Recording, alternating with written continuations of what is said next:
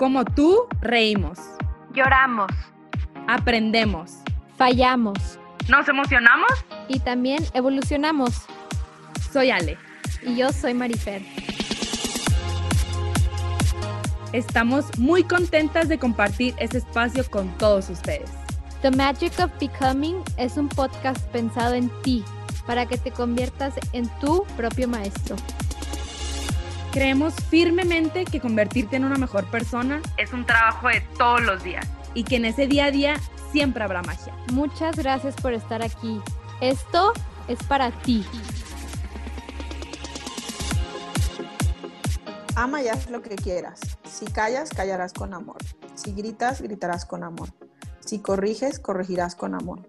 Si perdonas, perdonarás con amor. Si tienes el amor arraigado en ti, ninguna otra cosa sino amor serán tus frutos. San Agustín de Hipona. Hola, bienvenidos a todos. Estamos muy felices de que estés aquí. Le damos la bienvenida a nuestra invitada de hoy, Antonella Fermín Salicetti. Ella es máster en matrimonio y familia por la Universidad de Navarra en Pamplona, España, abogada por la Universidad de Monte Ávila en Caracas, Venezuela. Sus áreas de especialización e investigación son el enamoramiento, el noviazgo y etapas del noviazgo y también desarrollo personal. Actualmente ella colabora en la Universidad Panamericana Campus Guadalajara y es speaker de TEDx, conferencista a nivel nacional y pues principalmente casada con César Vázquez y mamá de César Alejandro y Rafael. Bienvenida Antonella, muchas gracias por estar aquí. Mil gracias a ustedes, yo feliz de poder tener este rato de plática que siempre a todos nos ayuda y nos refresca a lo que tenemos que hacer y lo que conviene que venga. Totalmente. Hola Anto, bienvenida. Yo feliz, feliz de la vida de tenerte aquí. Como siempre te he dicho, fuiste una maestra que me marcó mi, mis años de universidad y aprendí demasiado de tu clase,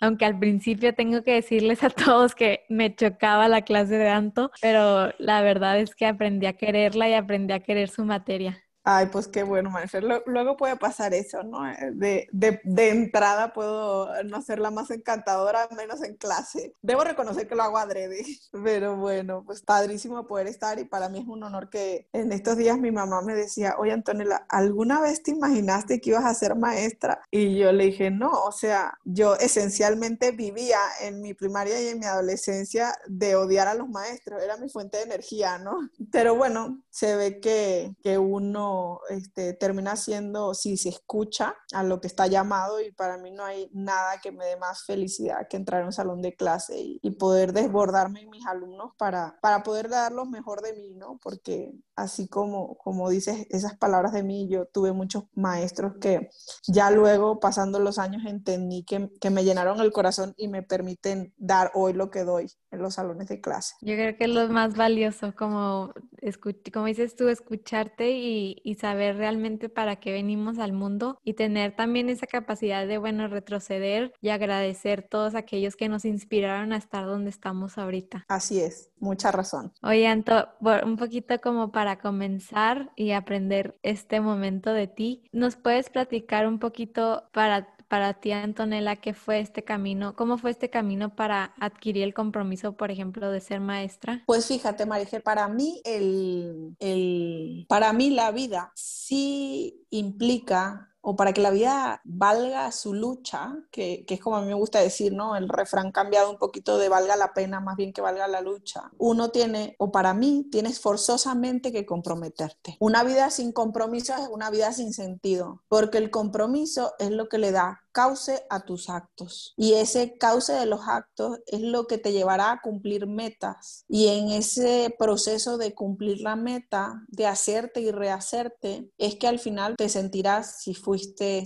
leal, si fuiste constante, si fuiste responsable, este, feliz, ¿no? Porque la felicidad es una consecuencia, no es una meta. Y si la buscamos como meta, no la vamos a encontrar si pretendes eh, sacar de un manzano una pera, pues vas a fallar, porque de los manzanos solo hay manzanas, ¿no? Entonces, en mi camino, por ejemplo, para comprometerme en el ámbito laboral, este, pues es escucharte, ¿no? Eh, quizás, por ejemplo, eh, la, este, este camino de ser maestro, como yo misma este, lo decía, no es algo a lo que aspires cuando tienes 15 años y entras a la clase de matemática o de historia, ¿no? O sea, no es como que ves a tu profesor y dices, yo quiero ser así. Además que no quiero generalizar, pero muchos profesores no es como que sean este, físicamente aspiracionales, ¿no? O sea, yo no, no recuerdo, o sea, bueno, a lo mejor en la universidad ya un poco más, pero en el colegio no recuerdo que entrara ninguna profesora o profesor y dijera, ay, wow, yo quiero ser como ella, ¿no? Pero bueno, para comprometerte, por ejemplo, en el ámbito profesional, es definitivamente importante y radical que, que te escuches a ti mismo y que te des cuenta que todos los trabajos tienen valor y que en la medida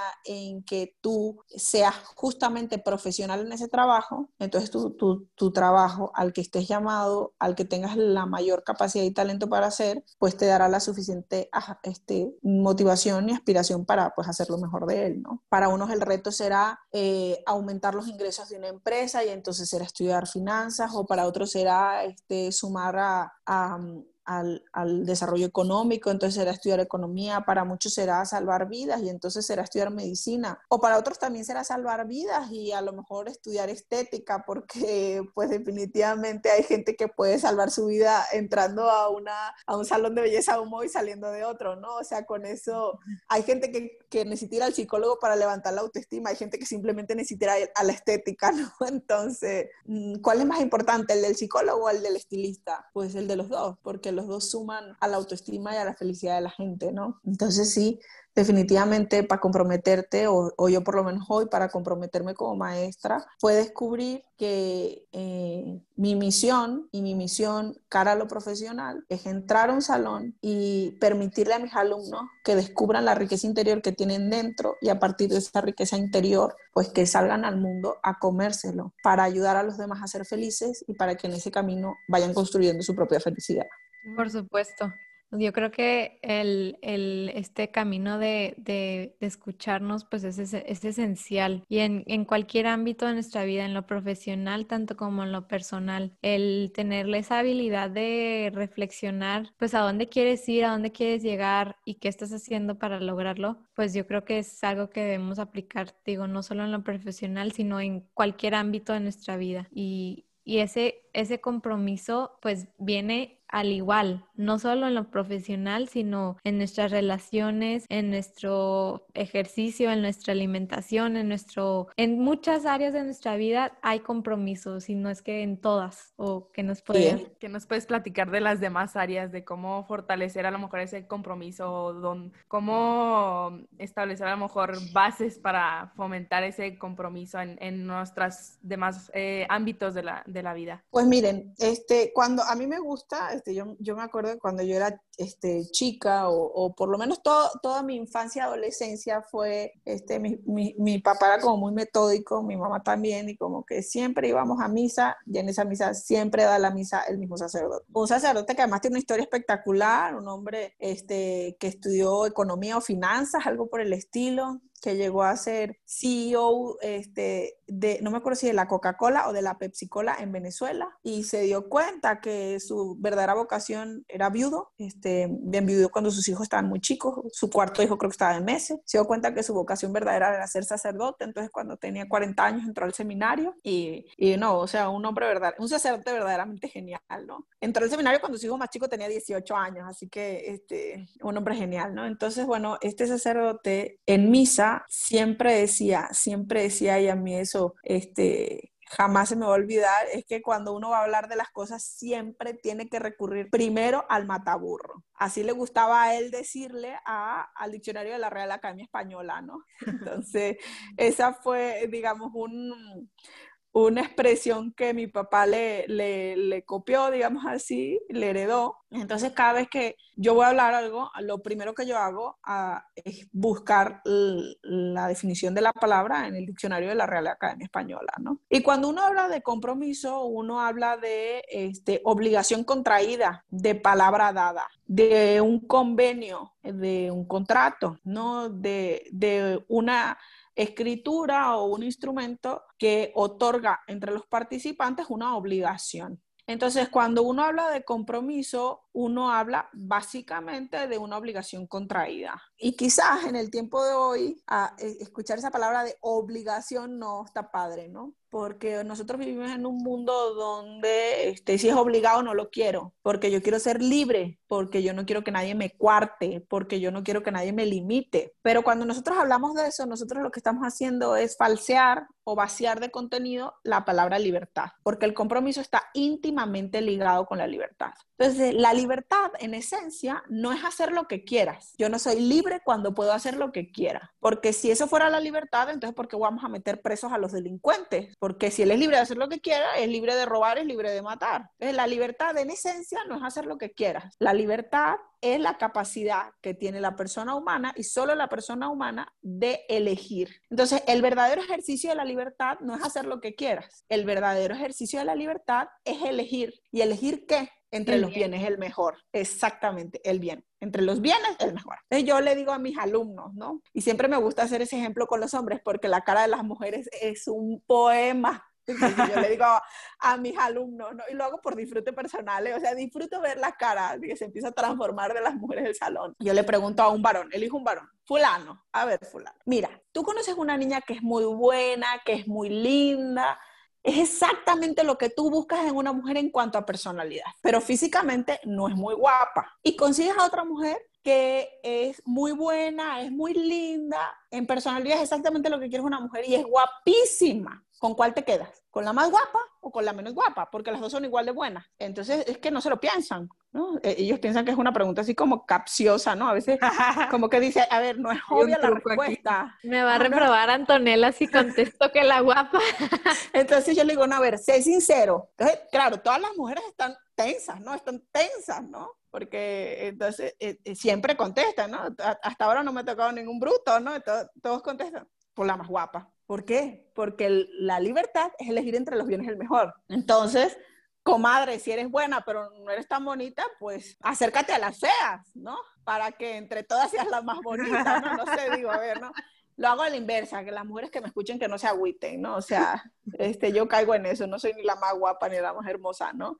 Igual, o sea, si tú eres mujer y conoces dos niños y este, los dos son buenísimos, este, ¿con cuál te quedas? ¿Con el más rico o con el más pobre? Pues con el más rico. Vos, sí. ¿Por qué? ¿Porque eres superficial? No, porque quieres tener hijos y porque a lo mejor quieres tener una casa bonita, porque a lo mejor quieres viajar todos los años, ¿no? Entonces, que el pobre se tiene que sentir mal, no, pues que trabaje mucho y, y la riqueza llegará a eso seguro, ¿no? Entonces, o con el más guapo o con el más feo, ¿con cuál te queda? Pues con el más guapo porque igual quiere tener hijos bonitos. Exactamente. Entonces, la libertad es eso, es elegir entre los bienes el mejor. Entonces, cuando yo me pongo eh, a entender la vida, ¿no? Y, y, entender la dinámica de la vida, la vida es una elección constante. Forzosamente, eliges entre pararte o no pararte cuando suena el despertador, eliges entre desayunar y no desayunar, eliges entre desayunar lo más sano o lo menos sano, eliges ir a tu trabajo o a la escuela y tener buena o mala actitud, hacer o no la tarea, hacer o no el trabajo, si comer o no comer, si ir a, hacer ejercicio o no. La vida es una elección constante. Entonces tú puedes hacer que tu vida tenga frutos reales o que no, y que tu vida tenga frutos reales o que no. La diferencia entre una vida fructuosa y una que no, o fructífera más bien, porque la fructosa es el azúcar de la fruta, perdón, fructífera o no, es que tú hayas sabido elegir entre los bienes el mejor, entre los compromisos el mejor, entre las obligaciones contraídas la mejor. La gente piensa que la felicidad es un estado de gozo, cuando la felicidad es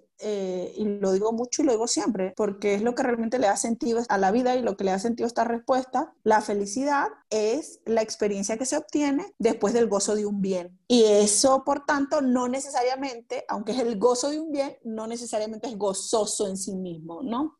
Entonces, hay muchos ejemplos clarísimos, ¿no? Este, ¿Cómo acaba el maratonista que llegó en primer lugar? ¿Fresco como una lechuga?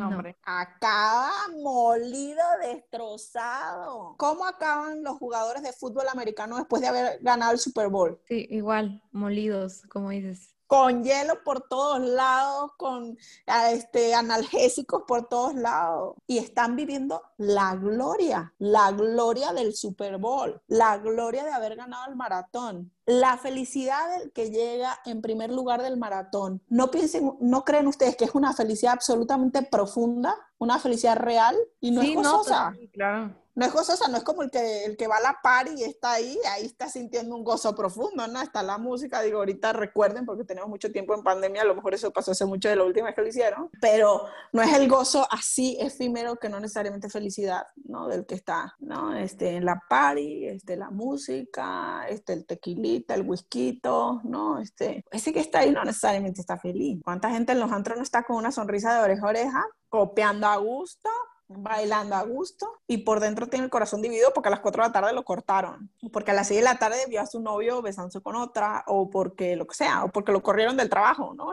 Y, según esto, ¿no? Entonces, no todo lo que vemos es oro, no todo lo que brilla es oro. La felicidad no necesariamente es una experiencia placentera. La felicidad es la experiencia que se obtiene después del el gozo de un bien o en el gozo de un bien, ¿no? Y cuando nosotros entendemos que eso es la felicidad, entonces nosotros entendemos que obligarnos no porque alguien nos está coartando, limitando, sino porque soy libre y he decidido elegir por un bien a contraer una obligación buena, entonces eso, este, si la obligación es buena, entonces eso me va a traer a mi felicidad. Y es lo que ahorita se ha como opacado en, la sociedad. No voy a decir en los millennials, porque yo conozco gente de 25 años muy clara y conozco gente de 60 años muy perdida. No puedes generalizar en, en digamos, en, en etapas de la vida cuando realmente esta falsa concepción de la, de la felicidad viene, viene más como de familia, ¿no? Es como más un tema heredado porque es lo que nos enseñan a una condición de, de una generación, ¿no? Entonces, a la hora de ver los compromisos, uno tiene que saber este, vislumbrar eso, porque claro, si te lo plantean así como tan sencillo, como que si te quitan la libertad, entonces eres esclavo, ¿no? Este, entonces, si ya no puedes decidir, eres esclavo. Y sí, si no puedes decidir, eres esclavo, pero decidir no te hace esclavo. No es la típica de, no, se va a casar. Híjole, mano, aprovecha tu última noche. ¿De qué? Si él eligió casarse. ¿Quién dijo que el matrimonio es una cárcel? ¿Qué diferencia un hombre soltero de un casado? En números. Uno, una vieja. El soltero no tenía ninguna. No, los solteros creen, no es que las tengo todas. Compadre, no te equivoques, no tienes a ninguna. Podrías estar con cualquiera, pero lo cierto es que no estás con ninguna. Porque eres soltero, eres solo, eres soltera, eres sola. No por eso eres incompleto, claro que no. La gente es completa consigo misma. Vienes al mundo solo, te vas solo, ¿no? Y solo bastas tú para ser feliz. Incluso si estás casado y tú no estás preparado para hacerte feliz, te casas con el mejor hombre del mundo, con la mejor mujer del mundo y estás destinada a la infelicidad. Estás destinado a la infelicidad, porque la felicidad es algo que nos procuramos de modo personal. Y si no, pregúntenle a Víctor Frank, si no, pregúntenlo a, Eddie Egger, que son sobrevivientes de Auschwitz, ¿no? O sea, la felicidad es solamente responsable de la persona en singular, que tenga la capacidad real para creársela, ¿no? Entonces, para este, poder generar una vida feliz, nosotros tenemos que estar convencidos que es fundamental que sepamos adquirir buenos compromisos. Exactamente, yo estoy totalmente de acuerdo contigo. La, o sea, la felicidad, como tú lo describiste al principio, es no es una meta, es el, es el medio, o sea, es, un, es, es una práctica de todos los días, pues, o sea, no es algo que, que te despiertas y, ay, ya soy feliz para el resto de mi vida. No, o sea, es algo que tienes que practicar todos los días y yo creo que es un conjunto de hábitos, de cosas que haces tú todos los días para lograr esa felicidad todos los días. Y creo que, como tú dices, el comprometerse a algo es fundamental. Ahora, hoy en día yo me he topado con mucha gente con un pánico al compromiso, al compromiso del matrimonio, al compromiso de un trabajo a lo mejor que, que requiere muchísimo más dedicación, al compromiso a algún reto que se le está presentando como un maratón, de que una persona, por decir, que corra mucho y que se le presenta el compromiso de, de, correr un maratón, bueno, no, es que es que a lo mejor y no lo puedo lograr y la, la, la, o, o no sé, una persona que lleva mucho tiempo con su novia y que llevan una buena relación, tienen buena comunicación,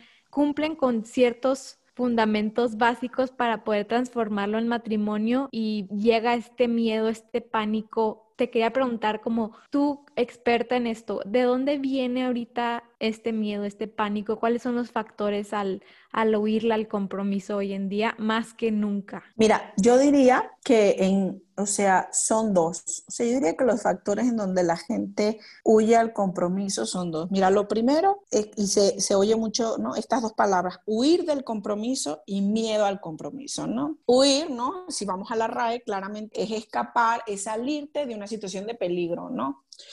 Y miedo es un poco lo mismo, es el sentimiento que se provoca ante una circunstancia de desconocido peligrosa, ¿no? Entonces, en ese sentido, ahorita eh, se podría pensar que la gente huye, o sea, escapa del compromiso o tiene miedo al compromiso. Yo lo, yo lo primero que diría es que más que miedo o, o el simple hecho de huir, es rechazo, ¿no? O sea, la gente hoy por hoy rechaza el compromiso, ¿no? Tú lo dijiste bien. Por ejemplo, el que quiera hacer el maratón, entonces eh, el que corre, y perfectamente podría ser un maratón, pero dice no al maratón no. Entonces es el típico que dice, no, lo que pasa es que yo corro por hobby, yo, yo no, no, ¿para qué un maratón? Si lo mío es hobby, ¿no? Entonces se engañan, ¿no? Engaños. O este, es que mira, somos novios, entonces, este, mira, cuando, cuando te casas todo se echa a perder. Entonces mejor ser novios, ¿no? O sea, o los que viven juntos y no se casan, ¿por qué no? Porque ya que te casas ya, se daña todo, ¿no? Entonces es como una, casi casi como una superstición, ¿no? Arriba del matrimonio. Eh, ¿qué ocasiona este rechazo, ¿no? Este decir no al compromiso, no a obligarme, no a obligarme, que básicamente es no a elegir, este, no a elegir entre los bienes el mejor. Yo diría que, que, son dos razones. La principal es que la gente tiene ejemplos de malas experiencias. ¿Por qué la gente hoy no se casa? Porque tiene ejemplos de malas experiencias. Porque sus papás o están divorciados o, o tienen cuatro matrimonios encima o este, eh, tienen un matrimonio donde cada quien duerme en su cuarto, donde este, son un, pues, ¿cómo, lo, cómo decirlo? Son, son actores, ¿no? De, de, una relación que realmente no la puedes llamar matrimonio, ¿no? Exactamente, que no funciona. Entonces, en ese caso, ¿qué sucede? Este, pues la gente dice, pues si eso es el matrimonio, yo no quiero eso. El matrimonio es echarte al agua cuatro veces para fracasar cada vez mal vivir cada vez, pues yo no quiero eso. Si el matrimonio es vivir una casa con alguien que ya no aguantas, porque bueno, porque por los hijos, porque no sé qué, no, compadre, yo no quiero eso, ¿no? Los hijos, ¿no? No, pues si los hijos son una friega espectacular, si soy un agotamiento espectacular, no, no, no, no. Y una vez estaba conversando con una persona, cuando yo no estaba casada, no tenía hijos, y me acuerdo que, que, yo siempre dije, no, pues yo quiero cuatro hijos. Y sigo diciendo, no, yo quiero cuatro hijos, cuatro hijos me gustaría, me parece un buen número, me parece que es algo que yo podría manejar con mi esposo. Pero en ese momento, cuando estaba casada y tal, yo siempre decía, no, pues yo, yo quiero cuatro hijos, ¿no? Entonces esta persona me dijo a mí, este, no, fíjate que en el kinder de mi hijo este, hay una señora que va por el cuarto y está acabada. Y la verdad es que mi esposa es muy bonita, entonces yo la verdad es que no la quiero acabar. Vale acotar que, este, este, digamos, yo conozco a muchas mamás de cinco o seis hijos que son unas modelos y conozco a mamás de un hijo que tú dices, pues comadre, dedícate tiempo, ¿no? O sea, porque eso no define una cosa ni otra, ¿no? O sea, que tú estés bien no depende de que tengas uno, dos, tres, cuatro ningún hijo, ¿no? Porque además conozco mujeres que no tienen ningún hijo y tienen un cuerpo como de haber tenido 15, ¿no? O sea, no sé cómo decírtelo, ¿no? Entonces, este, el, el, miedo, a, tú lo decías, ¿no? A tener un trabajo que implique esfuerzo, ¿no? Este, por ejemplo, ahorita está muy de moda ser emprendedor ahí tienes a Carlos Muñoz. Sean todos emprendedores, ¿no? Este, este regio que, que, que, que, habla mucho del emprendurismo. Yo no estoy en contra del emprendurismo, mi marido es emprendedor. Pero hay un libro muy bueno de Carlos Llanos donde habla de los, de los tipos de liderazgo según las personalidades. Y Carlos Llanos dice, mira, si tú eres personalidad tal, por este tipo de características que tú tienes, en donde tú realmente puedes ser exitoso siendo empleado y no emprendedor igual a la inversa, ¿no?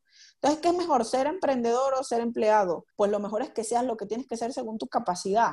Y que seas lo mejor en el, en el área en donde lo haces, porque si vas a ser un emprendedor que no está siendo exitoso, que no está dejando un bien mayor, pues ¿para qué te vas de emprendedor si tu rol en la vida fue ser empleado y no tiene nada, o sea, es, es, mucho también, tanto como ese, ese... Mm, el bombardeo de las redes. Etiquetas, ajá, etiquetas que le ponemos al, al, a cosas que no, que no deberían, nada debería tener etiquetas. ¿Por qué casar? ¿Por qué nos tenemos que casar si no queremos? ¿Por qué tenemos que tener hijos si no queremos? O sea, realmente no te va a hacer mejor o peor persona el tener hijos, el casarte, el, si no, si no sientes la vocación a, ¿no? Claro, ahora ahí el tema Marifer es no, a ver, ese, tú lo decías, no es que si no quieres, bueno, la pregunta que la gente se tiene que hacer, y lo decías también al principio, ¿no? De, de hacer un examen interno, es porque no quieres. Porque si no quieres, porque te da miedo y ahí entra el segundo factor. La gente rechaza el compromiso porque ha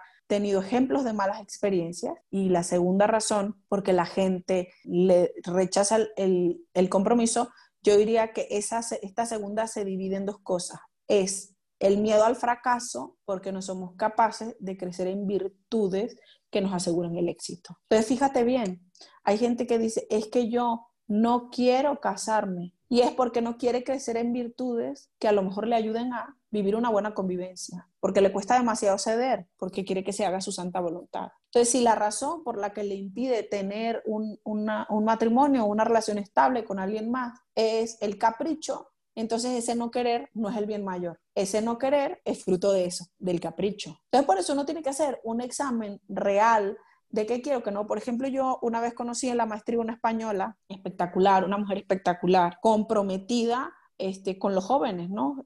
que luchaba contra este, todo el tema de las adicciones, desde el alcohol hasta la droga, ¿no? Entonces ella encontró que la misión de su vida era dedicarse 24/7 a sacar adelante a estos jóvenes. Y ella no ve compatible eso con hacer una familia. Además que pues ella lo ve en su corazón. Entonces es una mujer feliz, completa y absolutamente entregada en lo que se dio cuenta que es su misión de vida, ¿no? Y es así cuando tú te das cuenta perfectamente que hay vocaciones en las que simplemente el matrimonio no es compatible, ¿no? Y por eso a mí me gusta decir que el matrimonio no es la opción, sino es una opción. El emprendurismo no es la opción, es una opción este, ser vegano no es la opción, es una opción. Ser vegetariano no es la opción, es una opción, pues porque así funciona, ¿no?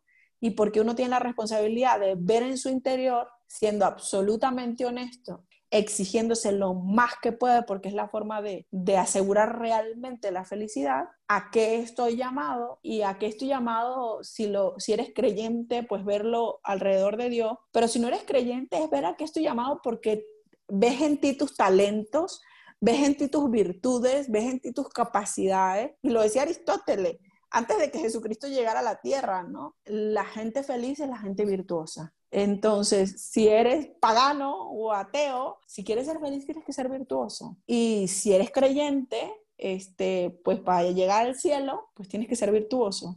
Finalmente es el mismo camino, ¿no? Y yo creo que también va súper relacionado con salir de la zona de confort, ¿no? O sea, yo creo que, pues claro que cuesta muchísimo trabajo el compromiso y esto, el compromiso en cualquier ámbito de, pues es algo que me va a costar trabajo todos los días, pero pues voy a elegir el, el bien mayor, ¿no? O sea, pero ese bien mayor, claro que va va de la mano de otros, de otro trabajo, o sea que pues es, pues a lo mejor para correr este maratón, pues necesito levantarme todavía el doble temprano y todos los días y ir más seguido, o sea, entonces como verle el por qué, o sea, yo creo que el por qué también es súper importante para pues que eso te, te ayude a de verdad fortalecer este compromiso al que quieres llegar y que de verdad sea algo que a ti te haga feliz. Sí, no, definitivamente, en, eso, en eso tienes toda la razón. Mira, a mí hay una cosa que se me hace súper chistosa, ¿no? Y es como que, te voy a poner un ejemplo, la gente que no quiere tener hijos, ¿no? Y la razón por la que no tener hijos es que tener hijos es agotador. Y yo lo confirmo, ¿eh? es agotador.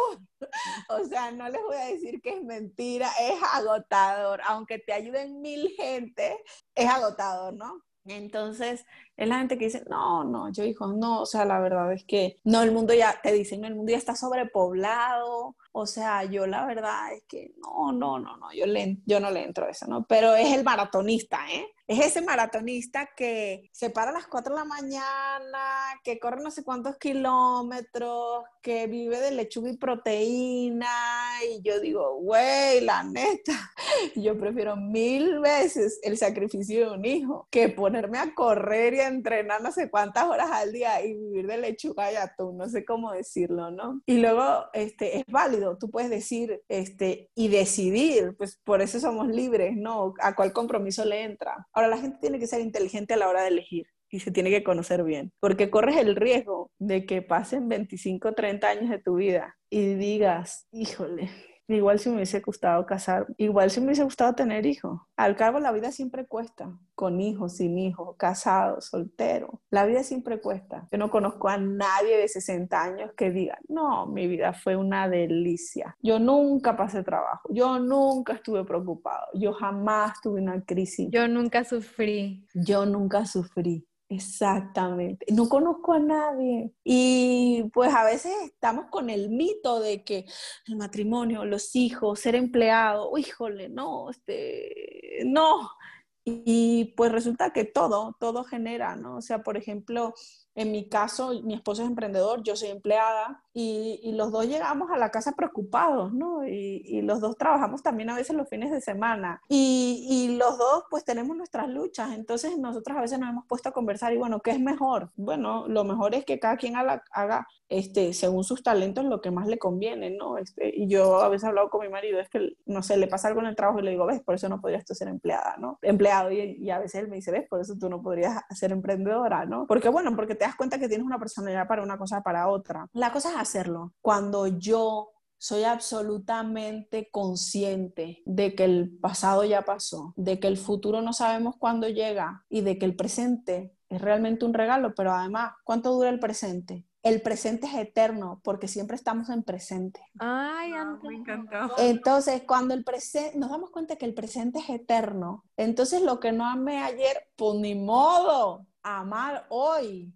Ahorita. Y amar ahorita. Y el ahorita es eterno. El ahorita son puntos suspensivos que jamás se convierten en punto y aparte, por lo menos hasta que llega la muerte. Me hiciste así como un en mi cabeza de que, wow, qué bonita manera de ver el presente. Nunca lo había analizado de esa manera. Es totalmente cierto. Es el regalo más grande que tenemos. Pero además, déjate tú que es una manera de ver, es la realidad. Es la realidad. Sí. Eh, es, real y es tangible, ¿no? Este, porque es exactamente lo que estamos haciendo ahorita. Entonces, cuando yo me doy cuenta de eso, cuando yo me doy cuenta que, que, el presente es eterno y que todo pasa, todo pasa, que esas obligaciones que creo que me quitan posibilidad de elegir, al contrario, están permitiéndome demostrar que mi libertad está valiendo la lucha. Entonces es cuando yo me doy cuenta que elegir es lo mejor que yo puedo hacer y obligarme a cosas grandes es lo mejor que yo puedo hacer porque la vida va a pasar y esa obligación si te compromete la vas a cumplir y cuando la cumples vas a gozar de una felicidad eterna porque además la gente piensa que la felicidad solo se encuentra en la meta y eso no es cierto la felicidad se experimenta en el proceso. Y a veces es mayor la felicidad del proceso que la felicidad de la meta. Y entonces es como, yo, por ejemplo, di clases en un colegio que, o sea, a mí me encanta. Yo hubiese querido estudiar en ese colegio, porque no sé por qué, pero bueno, hace muchos años ya no, no, doy clases allí, pero conozco mucha gente, muchas alumnas que han estudiado ahí y, en ese, y, y, como que siento que en ese colegio se hacen bolas muy padres y, y amistades muy buenas. Entonces, como que en ese colegio se acostumbraba, como es de puras niñas, de que siempre que una cumpleaños le cocinan cosas. Entonces, la criatura se va del colegio con brownies, pasteles, eh, si no le llevan un Starbucks, una malteada, algo, ¿no? Entonces, la criatura la llenan de detalles de esa índole, ¿no? Entonces, este, por ejemplo, para quienes tienen ese hábito, la, la, felicidad que se experimenta, esa felicidad que se experimenta en el proceso de hacer el brownie, esa felicidad es más larga este, que la felicidad que experimentas en el momento en donde haces la entrega del brownie. Porque hacer el brownie te llevó tres horas. Eh, decorarlo, tenerlo ahí, la expectativa de que cuando lo vea lo va a amar y lo va a gozar y tal, es mucho más larga que el momento de la meta, que es cuando lo entregas. Claro. Y, y sí, como que a veces todos estamos eh, en la expectativa de la felicidad de la meta, cuando a veces es mucho más, sí, larga y disfrutable, el proceso. pues la felicidad del proceso.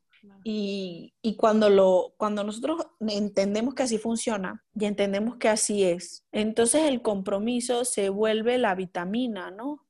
Fíjense, la gente pelea con sus defectos, ¿no? Menta madre por sus defectos. ¿Por qué tengo que ser así?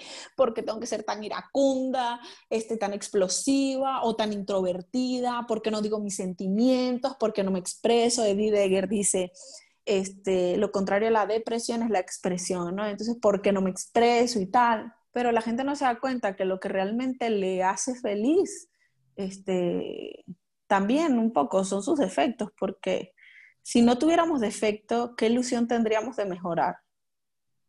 Es que los defectos son esa escalera que te ayudan a convertirte en quien vas a ser, si quieres ser cada vez mejor. Entonces el diálogo con el defecto a veces es un diálogo como de resistencia, de, de negación, de por qué soy así, cuando el defecto es una oportunidad. Claro, pero también es un proceso de, de, conocerte, ¿no? Como que no te vas a dar cuenta, no vas a estar consciente de que un defecto puede ser una escalera a la felicidad si no estás consciente de cuáles son tus defectos. Claro, no, mira, la gente quiera o no quiera, va descubriendo un poco sus defectos. Es mejor que la gente quiera, porque entonces cuando quiere puede tener un diálogo interno que es más efectivo, ¿no? Pero aunque la gente no quiera conocer sus defectos, porque te lo gritan, ¿no? Te lo gritan. O sea, cuando vives con alguien o estudias con alguien, o no vives como, ¿cómo se llama esta película? A menos que hables con una pelota todo el día, este, nunca te vas a enterar de tus defectos, ¿no? Mm, pues bueno, tú tienes dos opciones. Es aceptarlos y darte cuenta que son una oportunidad y trabajar para mejorar o hacerte la vista gorda y que la gente se lo vaya calando, ¿no? Aguantando y pues como puedas, ahí vas este, en un barco que no sabes navegar y pues a ver si llegas a puerto seguro o a ver si no. Entonces, este, sí conviene que la gente, por su propia felicidad, por su propia autorrealización y por su propia autoestima y aceptación, tenga un diálogo humilde y sincero con sus defectos y que se ría de ellos, ¿no? Sabiendo que nunca va a dejar de tenerlos, porque la maravilla de la, de, la persona es que es perfectible infinito, ¿no? Siempre, siempre somos un plus one, ¿no? O sea, más uno, más uno, más uno, al infinito, ¿no? Entonces, este, híjole, por lo menos a mí lo digo con profundo orgullo, este, este, las matemáticas me cuestan sangre. Hoy en la mañana que estaba, estaba sumando con mi marido de, ah, de, de, unos porcentajes, ¿no? De que escuchó que estaban vendiendo un porcentaje de una cabaña, ¿no? Entonces, ah, oye, fíjate que conseguí un porcentaje en una cabaña, ¿no? El 20% están vendiendo a tanto. Yo le dije, está padrísimo, pues son cuatro socios. Y mi marido me ve así con cara, son cinco socios. Y yo, ah, sí, cierto, son cinco. Pero, o sea, lo burro, o sea, verte. Y me muero de la risa, ¿no? La otra vez estábamos sacando una cuenta de una cena y yo la hago y todo el mundo me ve con cara así, Antonella. No, ¿En serio? No. Y entonces ya hice la cuenta y salió un número razonable así de 800 pesos por persona y habíamos comido sándwiches de jamón y queso todo el mundo de... Después, después yo hago la cuenta y nos las dividimos y nos transferimos, ¿no? O sea, es como... Sí, creo que me recordó mucho justo una conversación que estaba ayer teniendo con una amiga, lo que estamos platicando ahorita, que es tan importante conocerte porque te vas, como tú dices, te vas comprometiendo a lo que sí quieres comprometerte. O sea, yo estaba platicando con ella de que hay gente buena para escribir, hay gente buena para hablar, hay gente buena para, para actuar, hay gente buena para enseñar, hay gente buena para pero muchos diferentes tipos de cosas. Todo mundo tiene habilidades para algo.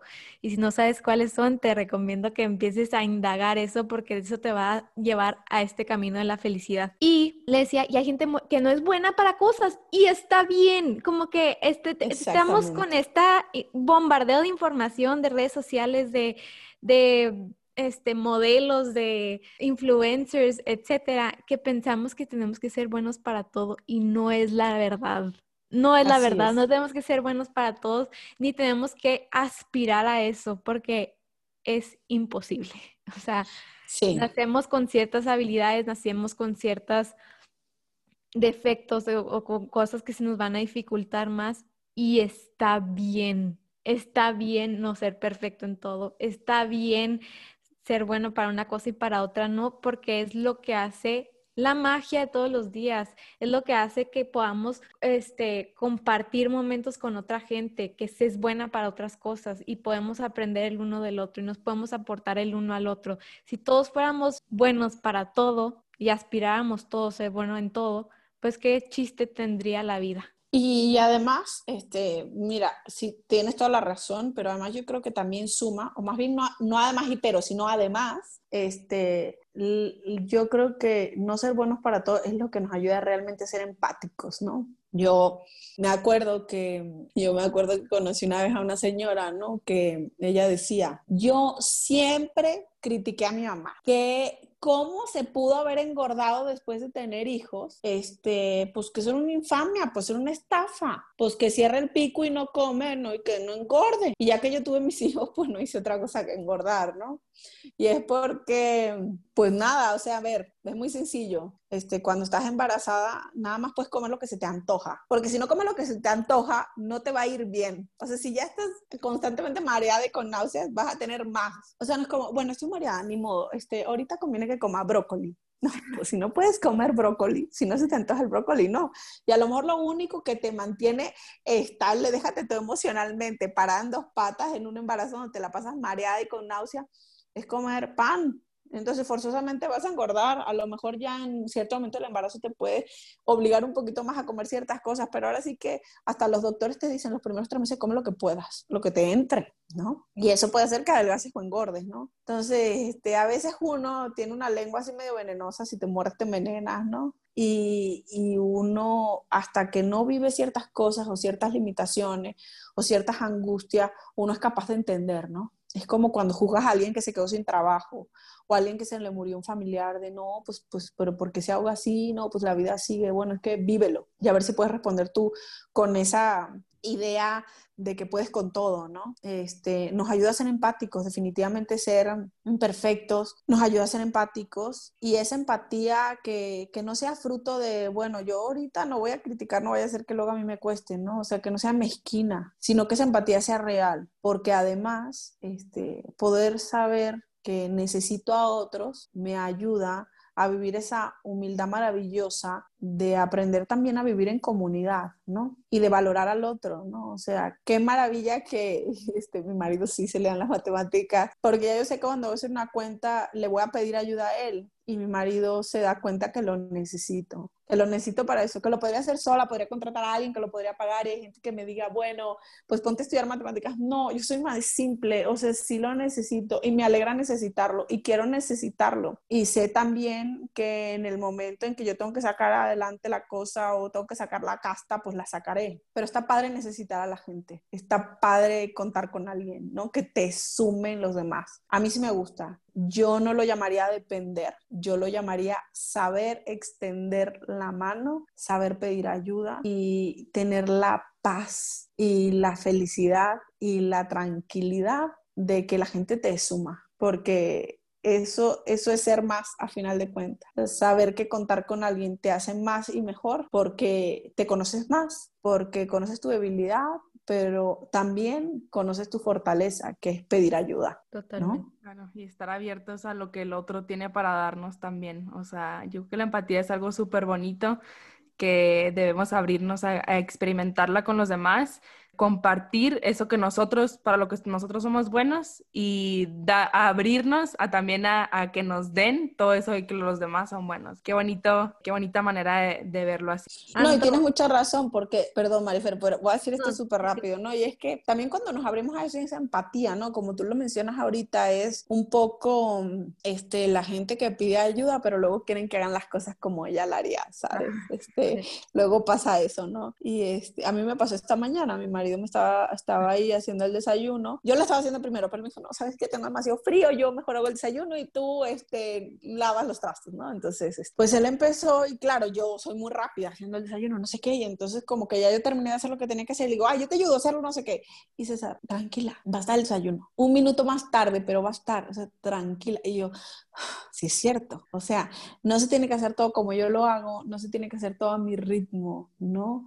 Es como disfrutar también de su ritmo, porque él finalmente disfruta todos los días del mío, porque yo siempre hago el desayuno, ¿no? Y eso también te abre un poquito el espectro de que muchos caminos llevan a Roma, ¿no? Entonces, tu modo es bueno para ti, pero no necesariamente es bueno para los demás. Y que tú tengas la capacidad de adaptarte a los modos de los demás, siempre y cuando eso no vaya contra tu dignidad ni tus creencias, eso te permite tener la apertura real de conocer al otro y de amarle como es. Y de comprometerte, regresando un poquito al tema, de comprometerte a lo que te estás dispuesta a comprometerte, a lo que conoces que tú te puedes comprometer. Sí, claro, definitivamente. Saber qué quieres, ¿no? Porque eso facilita, eso facilita. Eso no quiere decir que yo no me hubiese podido casar con un boy, scout, pero si me hubiese casado con un boy scout, a lo mejor estaría pasando un poquito más trabajo de lo que pasa con mi marido, que es así de, este, ay, hace frío, ¿qué hacemos? Mm, ¿Películas? Películas, ya, ¿no? A lo mejor de, ay, hace frío, ¿qué hacemos? Ah, vamos a, hacer un... Eh, chocolatito caliente en medio del... no, ¿sabes? Entonces, pues eso está padre también de conocerse, que puede facilitarte las cosas. O, este, si decides un poco elegirte por algo que es un poquito diferente a ti, que también es válido, y si a ti te gusta, también es bueno, definitivamente es bueno, entonces, pues vivir la aventura constante. Ahora sí que viva la libertad. Y Anto, regresando un poquito a lo que nos comentamos, lo que comentábamos de los factores que, que aumentan este riesgo al compromiso, que tú en tu, con tu experiencia profesional, ¿qué le dirías a la gente que nos escuche? Ejemplo, alguien que tiene miedo a comprometerse al matrimonio porque sus papás sufrieron, porque él vivió un matrimonio de sus papás, divorcia, un divorcio de sus papás y pues le tiene miedo, le tiene miedo a, él hacerle eso a sus hijos, le tiene miedo a él tener que vivir esa experiencia. ¿Qué le dirías a esa persona para romper con ese miedo? Mira, fíjate que este, bueno, te voy a contestar una pregunta platicándote una experiencia personal, ¿no? Y es que yo me llamo igual que mi mamá. Este, yo, mi mamá se llama Antonella y yo tuve la suerte de llamarme igual que mi mamá porque además yo he tenido una experiencia padrísima con mi nombre, ¿no? Eso es otro tema. Pero bueno, la cosa es que luego mucha gente me pregunta, oye, si tuvieras una hija, ¿cómo le pondrías? Porque yo tengo hijos varones nada y yo sí digo Antonella. Y, mucha gente, no tienes idea cuánta gente me dice, ay, no, yo no les repetiría el nombre porque la carga emocional, porque no sé qué, porque el nombre lleva una fuerza lleva un no sé qué, no sé cuánto y tú así como de, bueno, pues si le pones Caín, ¿verdad?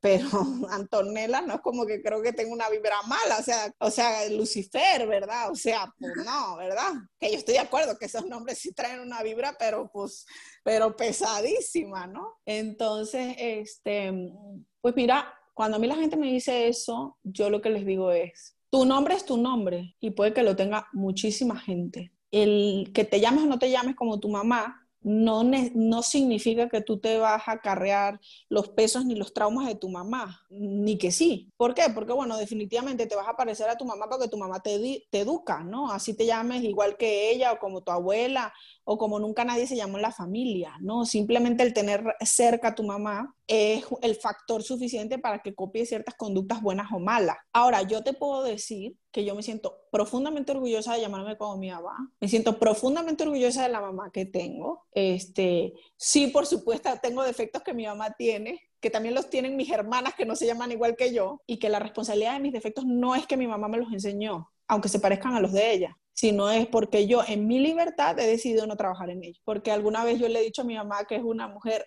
muy práctica. No es que hago esto por tu culpa. mi mamá, no, mi hija, a mí no me eches la culpa de eso. Sí, así contesta mi mamá, no, mi hija, a mí no me eches la culpa de eso. Tú y tu libertad. Y así es, tú y tu libertad.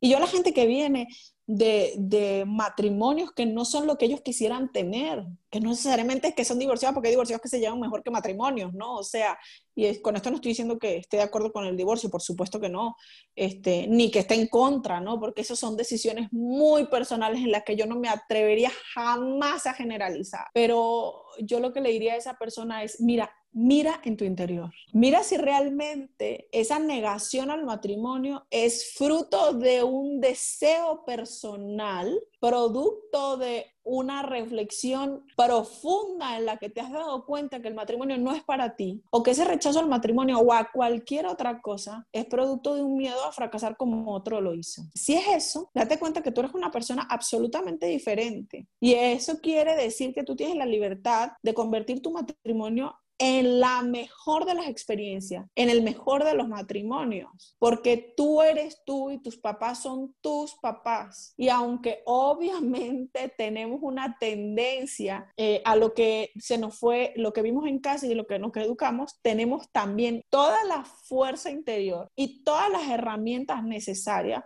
para romper con la tendencia que sea. Yo te puedo decir que los papás de mi mamá se divorciaron y mi mamá tiene 33 años felizmente casada, con ninguna sola crisis en donde el divorcio se planteó. El matrimonio de mis papás es muy diferente al de mis abuelos. ¿Por qué? Porque mi mamá tuvo la libertad de elegir y eligió para tener esto que tiene, que es un matrimonio con seis hijos, con siete nietos, lleno de, alegrías y de felicidades, ¿no? Entonces, ¿qué te impide comprometerte? el miedo, el rechazo. Pues si eso te impide, trabájalo. Ve, ve con una terapia responsable, un terapeuta responsable, certificado, que te ayude a curar heridas. Hay que curar heridas, hay que sanar heridas de la infancia. Ve con un terapeuta de, eh, en familia, o sea, sistémico, que te ayude a entender ciertas reacciones y comportamientos. Conócete. Tienes que saber bien cuál es tu temperamento, cuál es tu carácter, tu personalidad. Y date cuenta que la oportunidad del cambio es ahorita, en este momento. Si tú en este momento quieres mejorar tu alimentación, que tu siguiente comida tenga 10% más verduras de la que tuvo la anterior. Si, si tú quieres mejorar en tu resistencia física porque en esta pandemia te has entregado a la holgazanería, en este momento siéntate derecho y forza a tu esqueleto a estar en la posición correcta, porque el cambio empieza en este instante y decídete. No digas que lo quieres cuando realmente no lo quieras que no sean como las 12 uvas de diciembre, ¿no? Por 10 kilos menos, por 12 libros, este, por ver más a mi mamá, por tener mejores calificaciones, por un ascenso, y entonces te comes 12 uvas y llegan las 12 uvas siguientes y no tienes 10 kilos menos, tienes 10 kilos más. No tienes un ascenso, te corrieron del trabajo. No tienes mejores calificaciones, reprobaste el semestre. ¿Por qué? Porque no puedes decir solamente lo que quieres y pensar que va a ocurrir. Di lo que quieres, haz prioridades y empieza a trabajar en una cosa. Comprométete en una cosa. Ten un plan real, con pasos, con tiempos, y entonces eso va a ocurrir. Convierte las 12 uvas en un propósito. Empezar por, por un paso, ¿no? También y aparte no, no darle el, miedo, no pausar el compromiso por el miedo o el fracaso o el rechazo, o sea, simplemente pues darnos un clavado, date un clavado y no te, no te limites por ese miedo, ese fracaso, ese ejemplo, ese trabajo un poquito más, este, más de todos los días por por el miedo a o por, por alguna idea que traigas en tu cabeza. Sin embargo, pues hay mucho que aprender o hay mucho que ser conscientes antes de comprometernos a lo que sea que nos queramos comprometer, cualquier ámbito de nuestra vida. Y yo creo que un poquito también lo que podemos reflexionar, sorry, que, que lo que podemos reflexionar también todos, y yo creo que es la base de este podcast, es la base de, de lo que tanto queremos transmitir Ale y yo, es que la clave, una clave muy importante en la vida, la magia está detrás de conocerte a ti. En el momento en que tú te empiezas a conocer a ti, empieza este camino de la felicidad, porque empiezas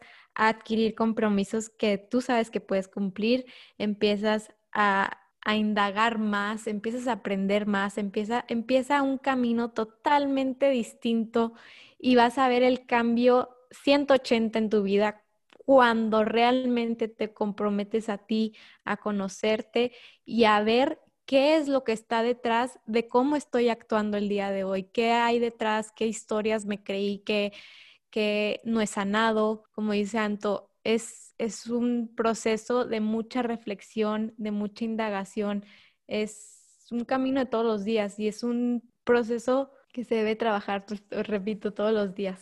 Así es, y mira, ahorita Ale, esto que decías de, del miedo, ¿no? Este, fíjate, una, una de las razones por las que yo siempre empiezo buscando los, los significados de las palabras en el diccionario es porque lamentablemente hoy hemos vaciado de contenido el lenguaje. Entonces la gente habla de lo que sea y pone sinónimos como sea, ¿no? Y, cuando uno hace eso, uno realmente no puede llegar a esto que Marifer dice, que es conocerse, ¿no? Porque cada palabra tiene un significado y es importante saberlo porque eso nos da claridad mental. Mientras más amplio es el lenguaje y más específico es, entonces podemos comunicar mejor. Entonces decía, a ver, no podemos dejar que el miedo nos paralice, decías tú, Ale. Y así es, no podemos dejar que el miedo nos paralice. Sin embargo, cuando la gente está a punto de comprometerse, la gente tiene que saber diferenciar entre dos cosas, el miedo y la duda. Si lo que tienes es miedo porque el compromiso es nuevo, es normal,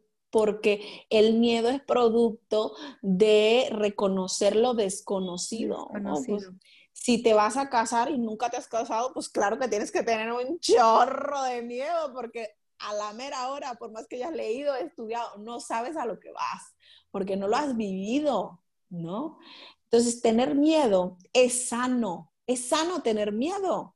Es sano que el cuerpo reconozca que va a lo desconocido y que tiene que ser precavido, ¿no? Lo que no puedes hacer es aventarte al compromiso con dudas, porque si te avientas al compromiso con dudas, entonces no has hecho la investigación que tienes que hacer para saber si es conveniente, si es bueno que lo adquieras. Entonces, si tienes dudas, no lo hagas. Si tienes miedo, lánzate, ¿no? Entonces, eso es eso es súper importante.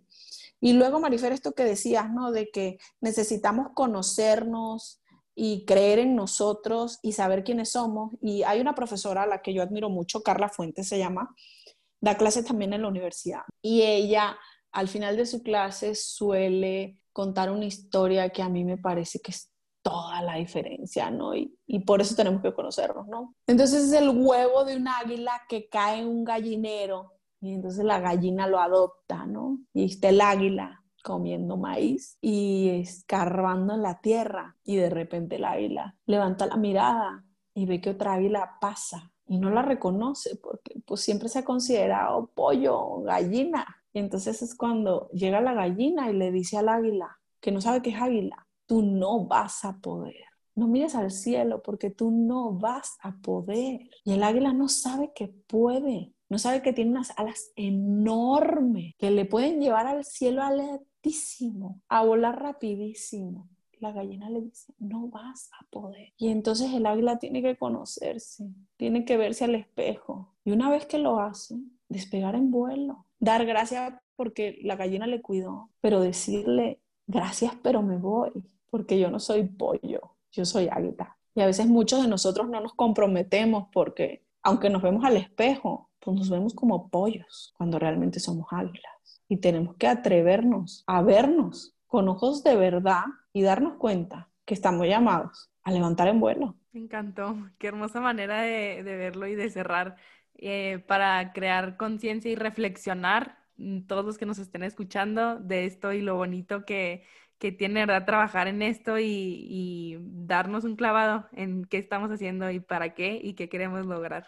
Y yo quisiera, yo quisiera agregar algo al conocernos. Yo creo que es algo que a mí en lo personal me ha ayudado muchísimo y creo que el constantemente estar aprendiendo algo, lo que sea, algo, todos los días, se va a llevar también este, a este camino de, de atreverte a, a, ser águila. O sea, de cuando, cuando tú realmente tienes conocimiento detrás y sabes de más temas, es muchísimo más fácil que te abras a diferentes oportunidades, es mucho más fácil que te abras a compromisos porque entiendes lo que hay detrás, porque aprendiste algo nuevo, porque sabes el fundamento detrás de, las cosas que te van pasando en la vida, cuando tú estás preparado con, eh, cuando estás constantemente aprendiendo, es muy difícil. Bueno, el miedo llega y llega, pero sabes controlarlo. Y es la gran diferencia entre lo que yo puedo definir como una persona exitosa a una persona que se queda en el fracaso. Una persona exitosa va a ir lo va a hacer aunque tenga miedo. Una persona fracasada no lo va a hacer, pero una persona exitosa lo va a hacer sintiendo miedo, pero sé que viene algo mayor porque aprendí y estoy convencido de que lo que voy a hacer me, me va a lograr este punto. y aunque tenga miedo, lo hago con miedo. Sí, y eso que dice mm, en esas cosas también, sí, definitivamente una persona que, que, se procura y que crece y que mejora y que es capaz de asumir compromiso, una persona que está buscando constantemente, sí, aprender, mejorar, saber más. Y ahorita está muy al alcance, ¿no? No es como ahorita que pusieron en, escuché un, no escuché, leí como, como una especie de meme en Facebook empezando la pandemia de si en esta pandemia no lees un libro, no aprendes un idioma, o no escribes tu biografía, entonces nunca lo vas a hacer. Entonces, cuando empezó la pandemia, eh, por lo menos aquí en Guadalajara, que el 15 de marzo cerraron todos, yo tenía a una criatura de 16 días de nacida. Entonces yo leo eso y me lo compro. Digo, si yo no escribo un libro, si yo no, tal, entonces yo nunca lo voy a hacer. Y entonces un día llegué en crisis de, a mi marido de, nunca lo voy a hacer porque no he leído un libro, no no sé qué, y mi marido así como de, a esta pobre mujer el cansancio no la deja pensar, y me dice, a ver, Antonella, dime quién puede escribir un libro durmiendo dos horas seguidas al día. Nadie, porque necesitas dormir ocho horas para que tu cerebro medianamente funcione, ¿no? Entonces, en la, en la circunstancia que cada quien está, tiene que identificar cuáles son sus fuerzas y aprender es algo que se puede, ¿no? O sea, ahorita con este podcast, o sea, este, leyendo un capítulo de un libro, siguiendo en Instagram cuentas que te aporten, ¿no? que te sumen, todo eso te expone a aprender. Y eso es lo que tú, según tu circunstancia, puedes hacer, ¿no? Este, y debes hacer, porque aprendiendo también este, quién eres y a conocerte, también tienes que aprender a distinguir entre tu circunstancia actual y a exigirte según esa circunstancia. Sería absolutamente injusto que una persona que está en una condición, este, por ejemplo, de un bebé recién nacido, se exija lo mismo que una persona que, no lo tiene, ¿no? O que una persona con un hijo adolescente o que una persona que vive en África, ¿no? Y no estoy diciendo porque, este, por hacer menos al contrario, ¿no? O sea, una persona que vive en África tendrá que aprender otras cosas que no necesita aprender la que vive en la India, ¿no? O la que vive en Estados Unidos o la que vive en México. Y, uno tiene que ser eh, responsable con eso. No misericordiosa, hay gente que usa esa palabra, ¿no? Así como tenerte paciencia, ¿no? No, no, no, no es tenerte paciencia, es tenerte respeto, porque tu circunstancia te lo permite o no te lo permite, y eso es real. Y así es que tú tienes que juzgarte de la mejor manera, ¿no? De la manera más constructiva, o sea, que te construya y no que te perjudique. Y, y eso es toda la diferencia para que sepas ir encontrando cuál es la velocidad que tienes que tener en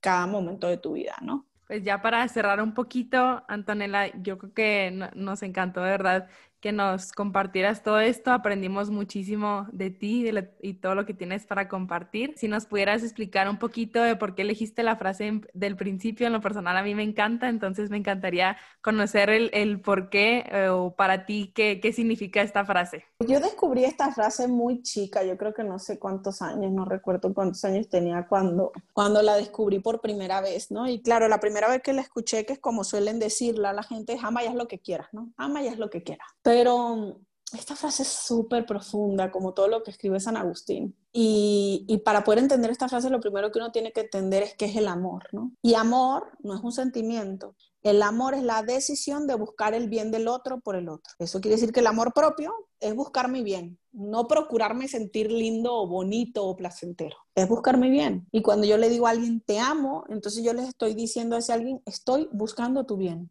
estoy decidido decidida a buscar tu bien. Entonces, cuando San Agustín dice, ama y haz lo que quieras, es decir, busca el bien del otro y entonces haz lo que quieras. Y dice cosas como, si callas, callarás con amor. Si gritas, gritarás con amor. Y entonces la gente no entiende, ¿cómo que si gritas, gritarás con amor? ¿Cómo gritar puede ser un gesto de amor? Si entendemos que, por ejemplo, amar es buscar el bien del otro, y mi hijo está rayando una pared de mi casa, como ha estado rayando la última semana, ¿no? que descubrió un plumón verde que no se lava.